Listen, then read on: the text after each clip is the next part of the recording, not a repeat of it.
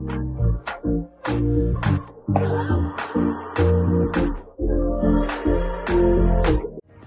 je suis Imane, juriste et fondatrice de L'entrepreneuse, l'accompagnement à la création d'entreprises pour les femmes. Si tu es future entrepreneuse ou même déjà entrepreneuse, que tu souhaites te lancer à ton compte mais que tu te poses plein de questions, ce podcast est fait pour toi.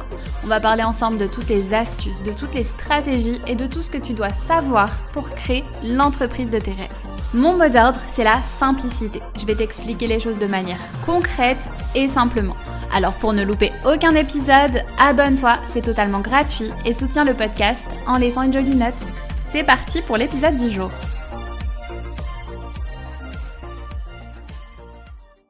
Aujourd'hui, on se retrouve pour parler d'image de marque. Comment faire sensation avec son image de marque ou comment attirer l'attention sur son marché?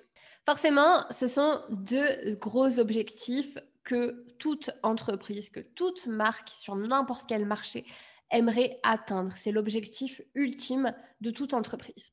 Donc, c'est un sujet très important que l'on va aborder dans ce podcast-là. Je vais vous donner plein de conseils par rapport à ça, mais avant de commencer, je vais vous donner une définition de qu'est-ce qu'une image de marque. L'image de marque, c'est tout simplement l'image que l'on a de votre marque. Pour l'instant, j'avoue que rien de compliqué. Si vous voulez, c'est une définition que l'on peut appliquer à tout, à une série, à un pays, à votre voisine. Vous avez tous une image plus ou moins définie de quelque chose. Par exemple, si je vous dis quelle image vous avez de votre voisine, vous avez deux, trois mots qui vont vous venir en tête. Quelle image elle renvoie? Qu'est-ce que vous pensez d'elle grosso modo? Et le but ici, en fait, c'est de mettre en place différents éléments qui, une fois réunis ensemble, construiront l'image que l'on aura, mais cette fois-ci de votre marque. Par exemple, si je dis à un étranger la France, il va me répondre croissant, pain au chocolat, fromage, tour Eiffel, luxueux, ben, tout ça, tous ces mots-là,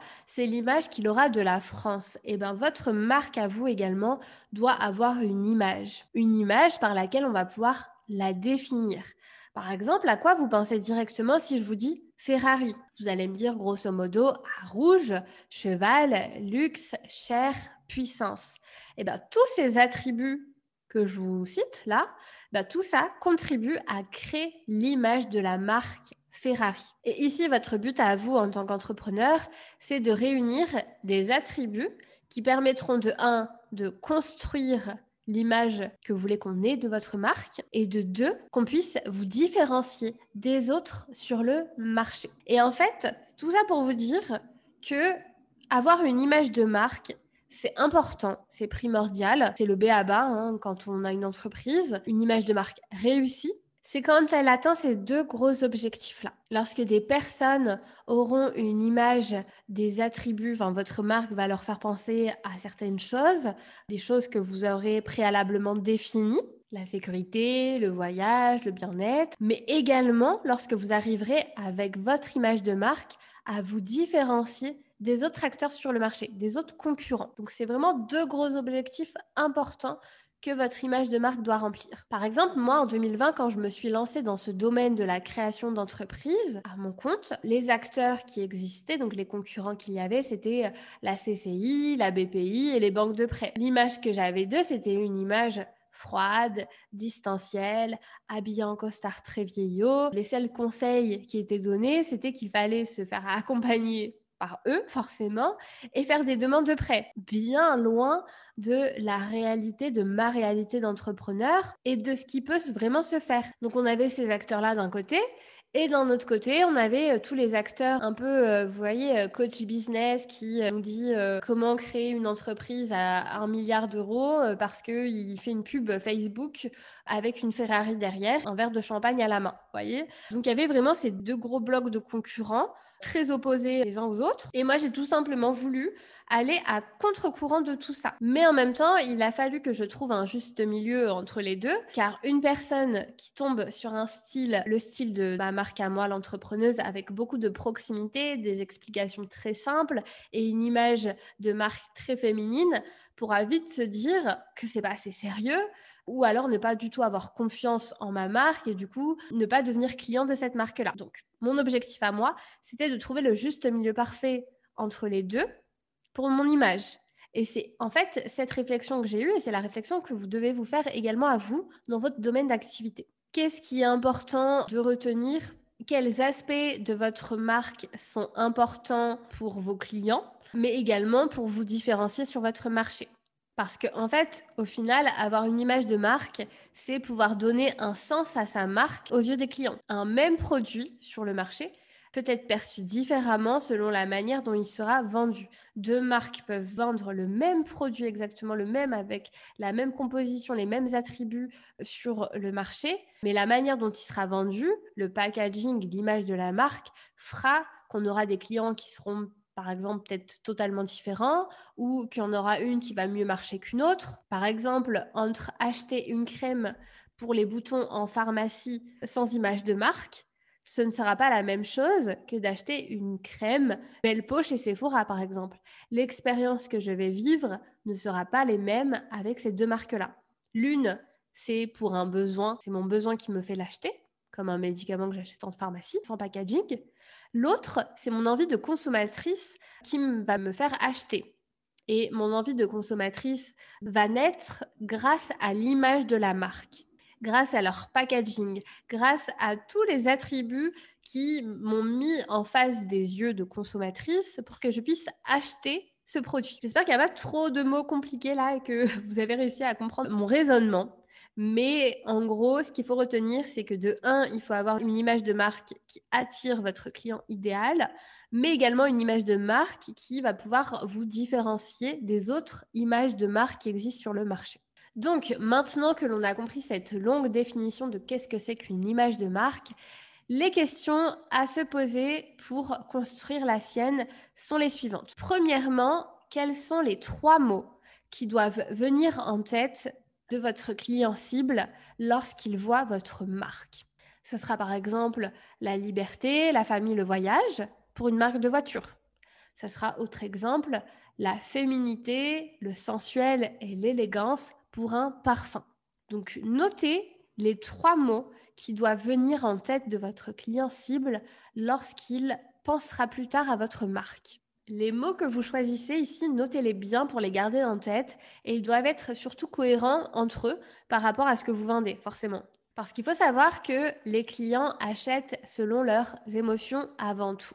Les clients n'achètent pas forcément selon leurs raisons, mais avant tout selon leurs émotions. Ça, c'est une phrase à bien se mettre dans la tête. Pour acheter un produit ou un service, le client va avoir une quête personnelle à assouvir. Avoir le sentiment d'être un sportif expérimenté, avoir le sentiment d'être riche, avoir le sentiment d'être cool, et ce sentiment qu'aimerait avoir votre client idéal, votre cible, en achetant votre produit ou votre service, doit être le point fondamental de votre communication. C'est quelque chose que l'on peut voir simplement, par exemple, avec la marque Kinder dans leur pub. Eux, les attributs, les mots qui font sens pour leur marque, ce sont des sentiments de plaisir et de moments de détente. Et c'est quelque chose qui est clairement mis en scène dans toutes leurs pubs, notamment euh, celle qui est bien connue, avec la femme sur un nuage en mangeant un chocobon. Ces attributs que vous avez et que vous aimeriez qu'on pense à eux quand on pense à votre marque, ça va être l'essence en fait, ça va être le moteur de votre image de marque. Et c'est à partir de là que tout le reste va se faire. Ensuite, deuxième question à se poser, c'est quel est l'élément le plus important pour vous? Quel est votre why, la raison de votre entreprise? En fait, le why, c'est la raison d'être de son entreprise, l'objectif ultime auquel vous, vous croyez en tant que marque. Par exemple, Decathlon, leur objectif, leur why, c'est nous existons pour le sport partout et pour tous. C'est leur mission. Et ce why va être retranscrit dans toute leur communication. Le client a besoin de comprendre que vous et lui partagez la même vision et le même objectif. Il se sentira forcément aligné avec votre marque et sera plus attentif à elle. Autre question, ce sera quelle est l'image que vous avez des concurrents sur votre domaine d'activité? Par exemple, moi je vous avais dit que l'image que j'avais de mes concurrents à l'époque, c'était que c'était soit des concurrents qui étaient euh, très froids, que forcément quand tu étais entrepreneur, tu étais en costard cravate et qu'il fallait forcément faire un prêt euh, pour se lancer. Et j'avais d'autres concurrents qui étaient tout l'opposé, mais qui étaient un petit peu trop dans l'opposé, qui euh, mettaient en avant uniquement